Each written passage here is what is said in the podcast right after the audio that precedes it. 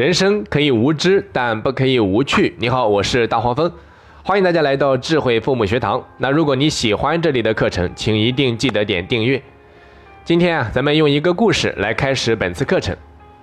在一个偏远的小山村里，有一个猎人，是方圆数十里内出了名的神枪手，所以啊，每次打回来的猎物往往都是最多的，家里面从来不缺吃的。可是他的邻居家里就过得非常拮据。经常是吃了上顿没下顿，于是啊，猎人就动了恻隐之心，决定从今往后，将自己猎物的三分之一拿出来送给邻居，而且是一直坚持这样去做。最开始的时候，邻居一家都非常的感激，把他当成是自己的恩人。那如果家里做了什么好吃的，也一定是第一时间送一些给猎人。转眼间很多年过去了，在这期间啊，猎人一直坚持用这样的方式去帮助邻居。慢慢的，邻居一家人，他们发现好像自己不用劳动，光靠猎人送过来的猎物也足以解决一家人的温饱。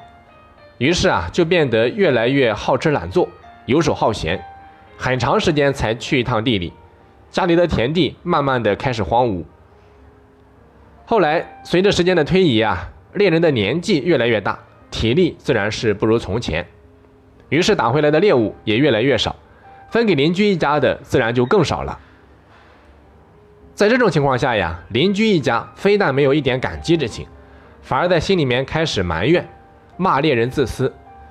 那从最初的不理解，到后期的埋怨、愤怒，甚至是诅咒，他们甚至在村子里面到处说猎人的坏话，说猎人多么多么自私，怎么可以在没有和他们商量的情况下就私自减少分给他们的猎物，还诅咒他不得好死。那天下没有不透风的墙，这种诋毁啊，很快就传到了猎人的耳朵里面去。但是猎人一点也没有计较，还是一如既往的去帮助他们。后来时间又过去了好多年，猎人终于因为年老体弱生病了，而且病得非常严重，到了不能下床的地步。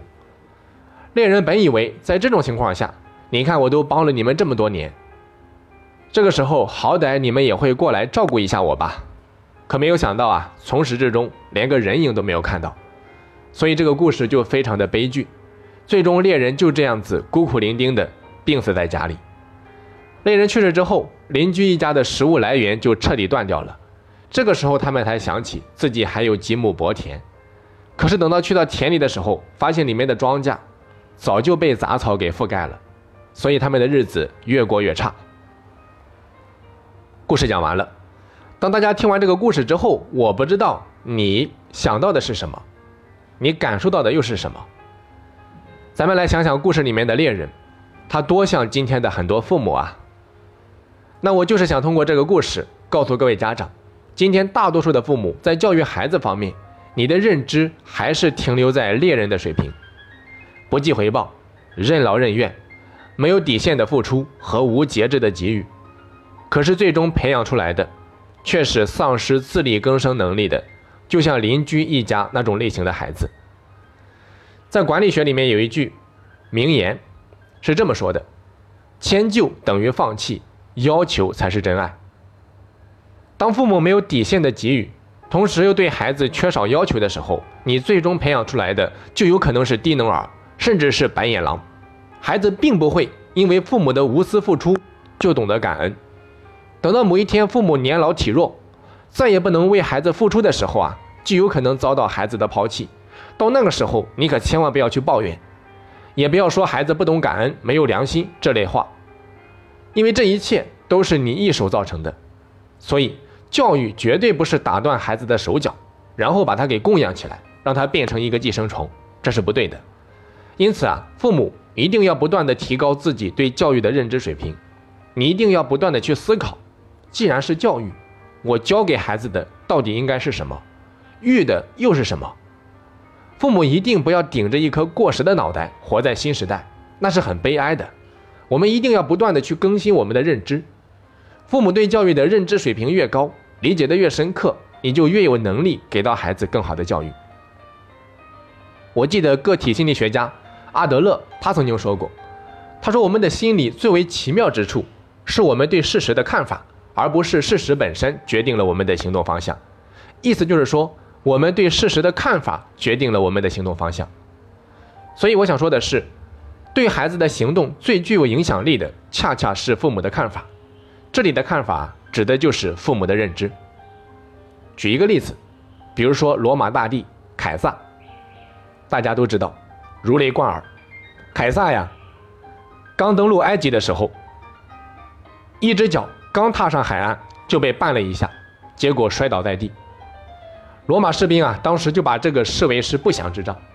大家试想一下，如果是我们，我们是士兵，自己的首领刚踏上这片陆地就摔了一跤，你会有什么想法？所以啊，当时士兵都觉得是不祥之兆。那如果不是凯撒非常机智、很兴奋，然后呢，挥动着双臂大喊道：“哈哈，非洲，你终于属于我了！”那么罗马士兵肯定会士气不振，肯定会担心这是不是不祥之兆。所以大家会发现。凯撒呀，他就是在用他对事实的看法影响着士兵。士兵可能比我们的孩子啊要大很多。我们的孩子在未成年的时候，尤其是年龄比较小的时候，他们一定是以父母的看法为看法去理解这个世界，并且学习与这个世界的相处模式。所以，有点水平的家长，他就会像凯撒一样，他能够帮助孩子正确的去认知世界，进而改变世界。低水平的家长。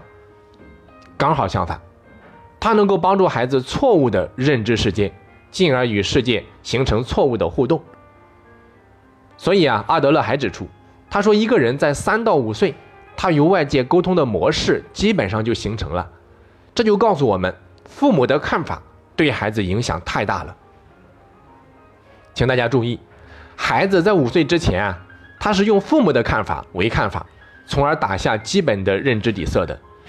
那如果一个父亲经常跟孩子讲“你就是个笨猪”，那么孩子他就会认为他的确很笨，于是他做什么事情只要是做错了，他就会想到父亲的话，他就开始选择性的评价，筛选出他笨的理由去证明父亲的结论，于是啊，父亲的话就成了他对自己的预言。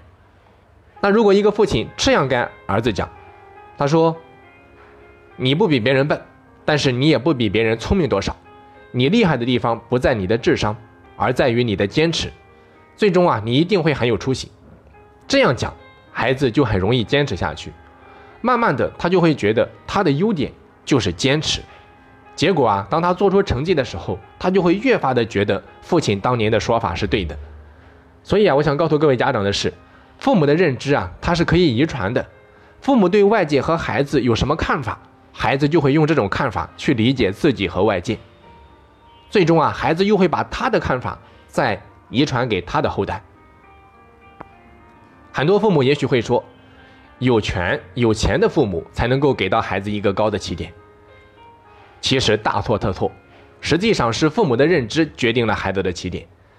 有的父母有钱也有权，但对教育的理解还是停留在短缺经济阶段。他们对孩子表达爱的方式就是不断的满足他们的物质欲望。这样的孩子，大家想想，和普通孩子有什么区别？在我看来，和普通孩子起点是一样的，只是多了纨绔子弟的样子罢了。而有的父母虽然身处低微，但是认知能力特别强，他愿意陪伴和培养，给孩子非常好的人生起点。举个例子，你比如说蔡孝婉，蔡孝婉啊，他一生贫寒。六个孩子出生的时候，他是个个体医生，带着全家就住在一间租来的老房子里面，非常的小，只有十六平方米，是两层楼，楼下做客厅，楼上就是一家八口的卧室和书房。但是这里却是六个孩子卓越人生的起点。他的六个孩子都非常有出息，长子蔡天文是美国康奈尔大学的博士，宾夕法尼亚大学的终身教授，次子蔡天武是美国。罗彻斯特大学的博士，高盛公司的副总裁，三子蔡天师，美国圣约翰大学毕业，后来在国内发展。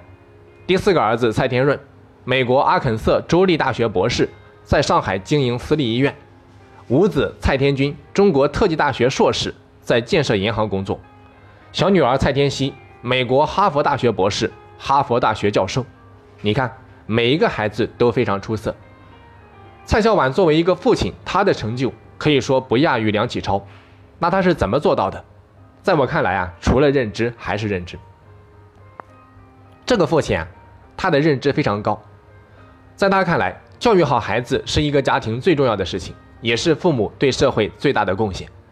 所以啊，他觉得人的智力其实相差无几，真正决定成才的是非智力因素。所以他鼓励孩子立志啊，在他们那一间贫寒狭小的屋里面，到处都贴满了诸如爱因斯坦、牛顿、居里夫人等等人的画像，回荡的全部都是科学家的故事，是荷马史诗。莫辜负你的一片聪明美智，你需抖擞精神，留个芳名在青史。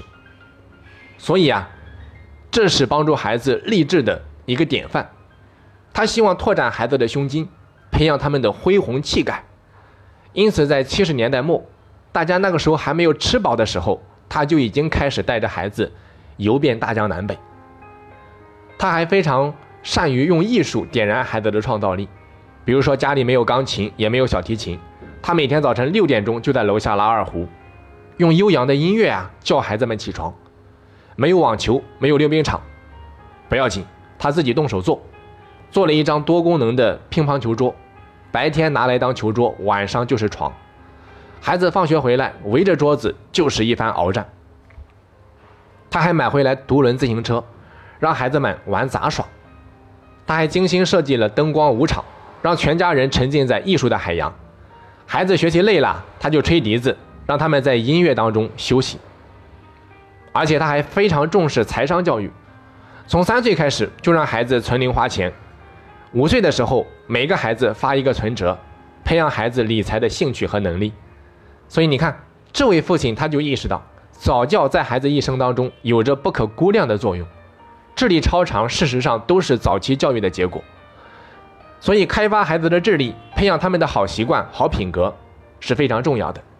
他坚定地主张，眼前的名次对以后的发展实在不重要，没有意义的课外作业也可以不做。炫耀孩子的成绩，只会给孩子带来心理压力，也是不可取的。所以啊，他把精力全部用在真正的教育上。那在他看来，什么是真正的教育？比如说语言训练、思维训练、专注力训练、自学能力训练等等。所以，这位父亲认识到，以身作则和适度的爱，就是父母的教育之源。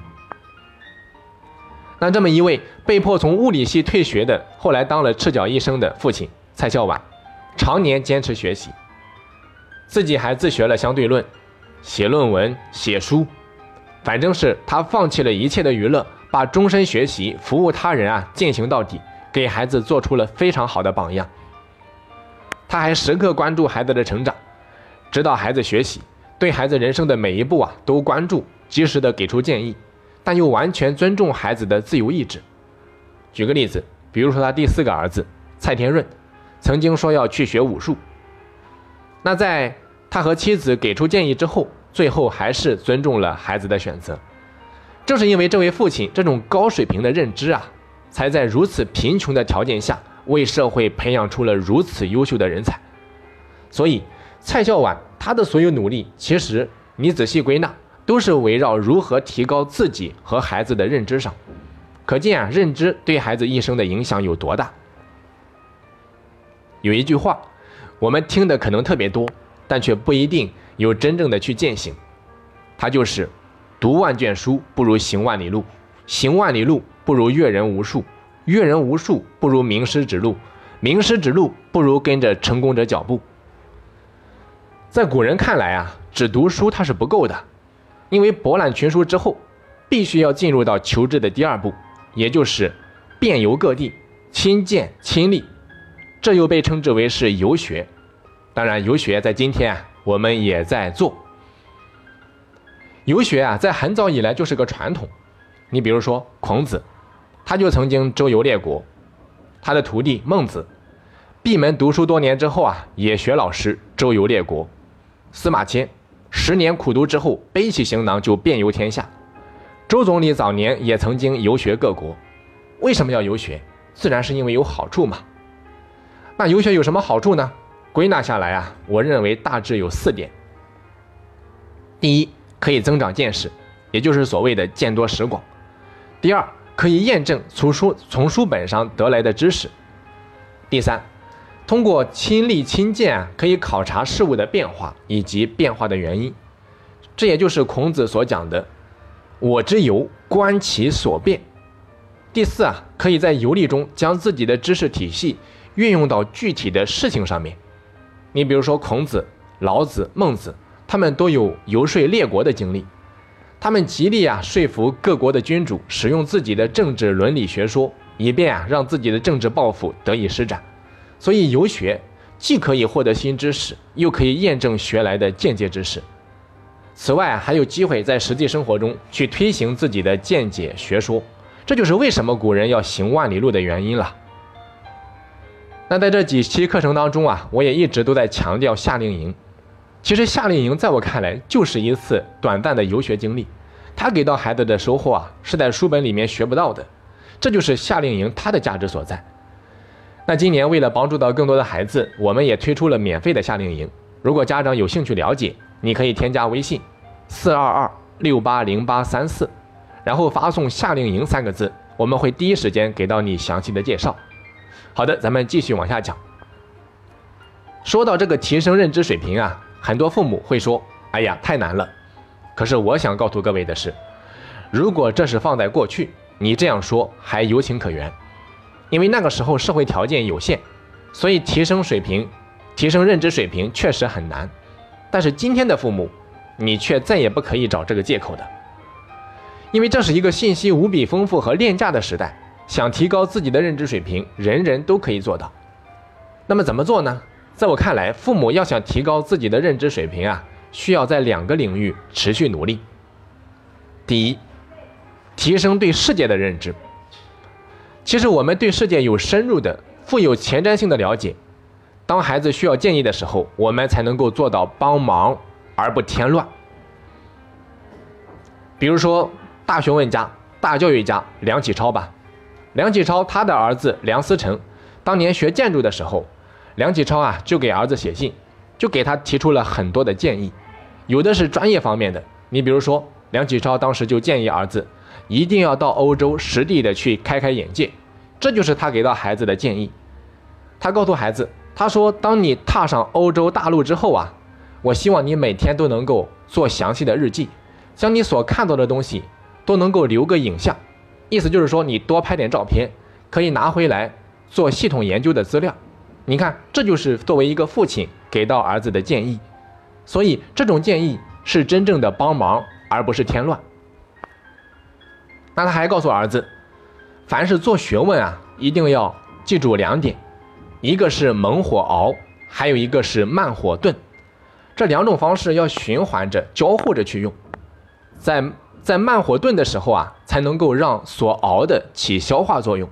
所以啊，你一定要听爸爸的良苦良苦名言。那其实作为一个父亲，能提出这样的建议啊，一定是基于梁启超他丰厚的治学经验。一个会做学问的老爸，了解世界格局的老爸，他才能够提出这样细致的建议。那如果是普通的老爸，也许写信的时候就只是简单的问一问。儿子，你什么时候回国啊？能不能找到合适的工作啊？等等这类琐碎的事情，所以这就是区别。那如何提高自己对世界的认知呢？我认为只有终身学习，不断的学习新知识，不断的升级自己的认知系统，这在我看来是唯一的途径。好，第二点，作为父母啊，一定要提升对孩子的认知。作为父母，你了解自己的孩子。是我们的责任，是别人没有办法取代的事情。同样一件事情，一个疏忽大意的父母看到的和智慧用心的父母看到的全然不同。